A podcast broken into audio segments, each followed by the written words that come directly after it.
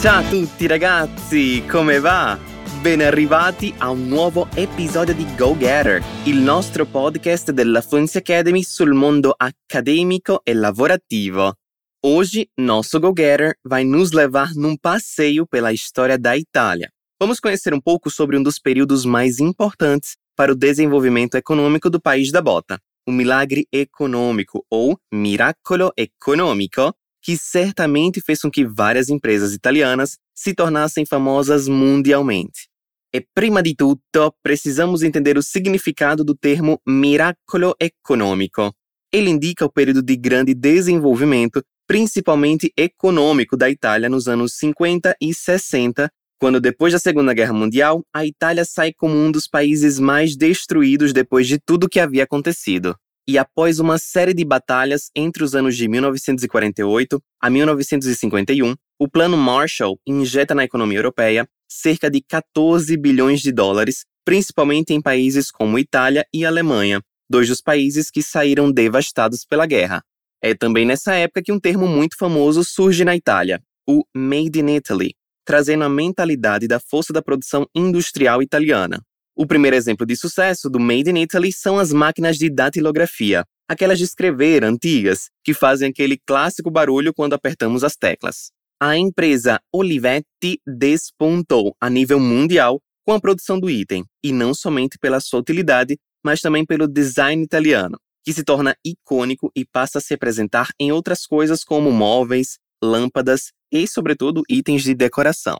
Você é um apaixonado ou apaixonada por design?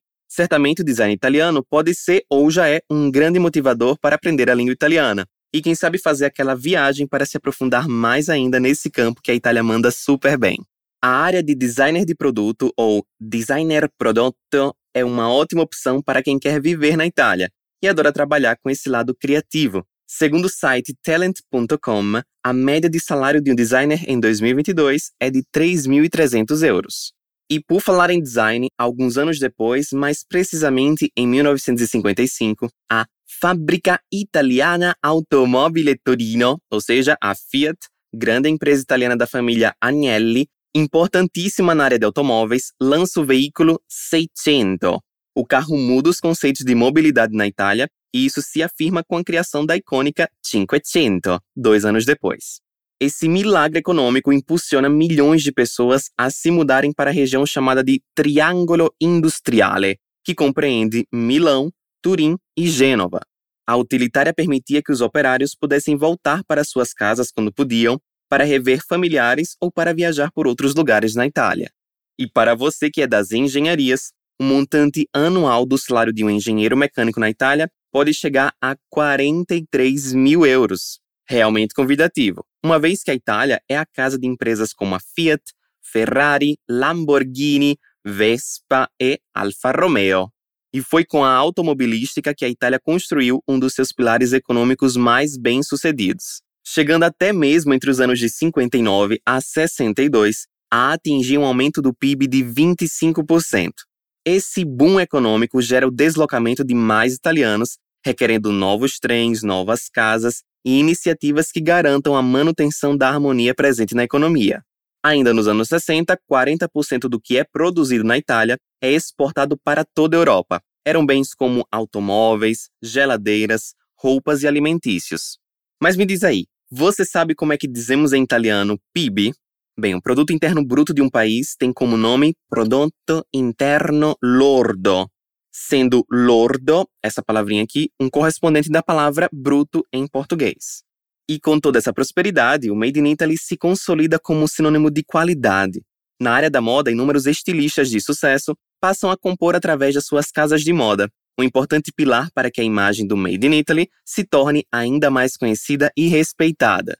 Quais marcas de moda italiana você conhece? Gucci, Versace, Dolce Gabbana, Moschino, Cavalli, United Colors of Benetton, Prada, Giorgio Armani, Fila, Bulgari, Fendi. Nossa, poderia passar o resto do episódio falando das várias marcas de moda italiana. E ouve só. Segundo o site iltuosalario.it, o salário de um designer de moda ou projetista varia de 1.102 euros a 3.550 euros por mês em 2022. E agora vamos fazer uma pequena pausa para te fazer uma perguntinha. Por acaso você saberia dizer a diferença entre salário e stipendio em italiano? Vou te dar um tempinho para pensar.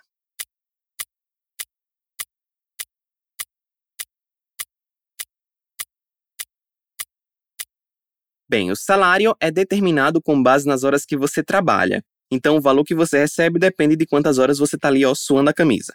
Isso significa que o salário pode variar de semana para semana. Já o stipendio, por outro lado, é um valor fixo pago a você, geralmente dividido em pagamentos mensais ao longo do ano, que é mais próximo do que a gente tem como salário aqui no Brasil. O stipendio também é acordado entre o empregador e o empregado no momento da contratação e especificado no contrato. Mas agora vamos voltar para o nosso assunto do dia. No ramo dos produtos alimentícios, a Itália também se destaca com marcas como a Ferrero, que se tornou ainda mais forte com a criação da Nutella em 63. O que diminuiu a necessidade de cacau, que era uma matéria-prima de difícil obtenção, para a produção do chocolate por conta da guerra. E uma curiosidade, o primeiro nome da Nutella era Super Crema. E aí, qual que você acha que tem mais a ver? Além disso, marcas como La Barilla, com as suas massas, e a Algida também tiveram seu destaque não somente na Itália, mas aqui no Brasil também. Inclusive, vem cá, você sabia que a empresa Algida aqui no Brasil é a Kibon? Pois é, se trata de uma empresa anglo-holandesa e é bastante famosa, só que por outro nome. E aí, para os cuochi de plantão, ou seja, os cozinheiros, os chefes aí de plantão, a Itália é repleta de escolas de culinária, com destaque para a Food Genius Academy, em Milão, a Università del Gusto, em Vicenza, e a instituição francesa Scuola di Arte Culinária Cordon Bleu, em Florença. E para encerrarmos, ouve só essa curiosidade. Sabia que o termo Made in Italy é protegido por lei? Isso quer dizer que é ilegal usá-lo para bens que não são produzidos na Itália e quem não respeita pode levar até dois anos de reclusão. Por fim, o miracolo econômico encontra seu fim no início dos anos 70, e ainda assim o país tem consigo oportunidades de trabalho em muitas áreas. E como foi possível conhecer nesse episódio, o passado sempre traz consigo influências ao futuro. A sua profissão foi contemplada aqui? Quais as profissões do futuro na Itália? Fique ligadinho, ligadinha nos próximos episódios do Go Getter. Spero então che vocês tenham curtido esse Goghere um pouco mais voltado para a história. Va bene ragazzi? Allora, un caro saluto dal Prof James e alla prossima. Ciao ciao!